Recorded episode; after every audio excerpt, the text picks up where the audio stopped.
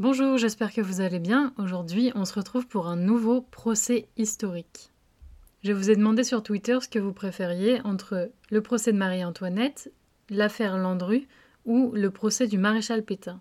Vous avez été nombreux à me demander le procès de Marie-Antoinette, alors le voici. Tout d'abord, quel est l'intérêt de ce procès? Ce procès, il est particulièrement important parce que c'est un procès d'une reine de France, et en plus de ça, pendant la Révolution française, moment majeur de l'histoire de France au niveau de ces changements de régime politique. Un rapide rappel des faits s'impose. On est donc en 1793. La Révolution française a commencé officiellement depuis 1789. Les privilèges ont été abolis et la famille royale est emprisonnée d'abord à la tour du Temple puis à la conciergerie, en attendant de savoir ce que les révolutionnaires vont faire d'eux. Le procès de Marie-Antoinette, il intervient après le procès de son époux Louis XVI, qui d'ailleurs a déjà été décapité la même année. Elle partage alors la détention avec d'autres membres de la famille royale. Il y a son fils Charles, sa fille Marie-Thérèse ou encore la sœur du roi Élisabeth. On est dans un moment un peu décisif de l'histoire de la Révolution puisque un vent de violence va s'abattre sur la France.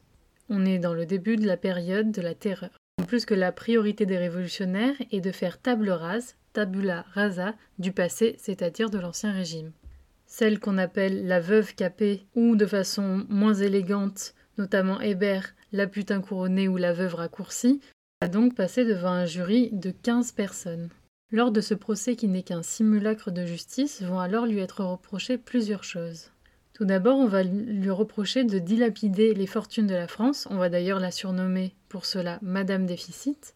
On va aussi lui reprocher une certaine intelligence avec les ennemis de la République, notamment son pays d'origine, l'Autriche, son influence sur euh, le roi Louis XVI et son rôle dans certains épisodes antirévolutionnaires. On fait ici une parenthèse, on parle du banquet du 1er octobre 1789 qui a conduit à la fuite de Varennes, le massacre des Tuileries ou encore la conspiration de l'œillet. Alors qu'est-ce que c'est la conspiration de l'œillet C'est un complot qui visait à sauver la reine. Ce complot, il a été manigancé par deux personnes en particulier, Jean-Baptiste Michonis et Alexandre Gonce de Rougeville. Ce dernier portait deux œillets rouges à la boutonnière, il en fait tomber un auprès de Marie-Antoinette à qui il rendait visite pour qu'elle puisse lire des messages qui étaient dissimulés. Mais le projet d'évasion est démasqué et ce complot va alimenter les charges qui pèsent sur la reine. Parenthèse refermée, la dernière des accusations, c'est une relation incestueuse avec son fils Charles. Pour se défendre face à toutes ces accusations plus ou moins originales, elle va être accompagnée de deux avocats commis d'office, Chauvon-Lagarde et Tronçon Ducaudray.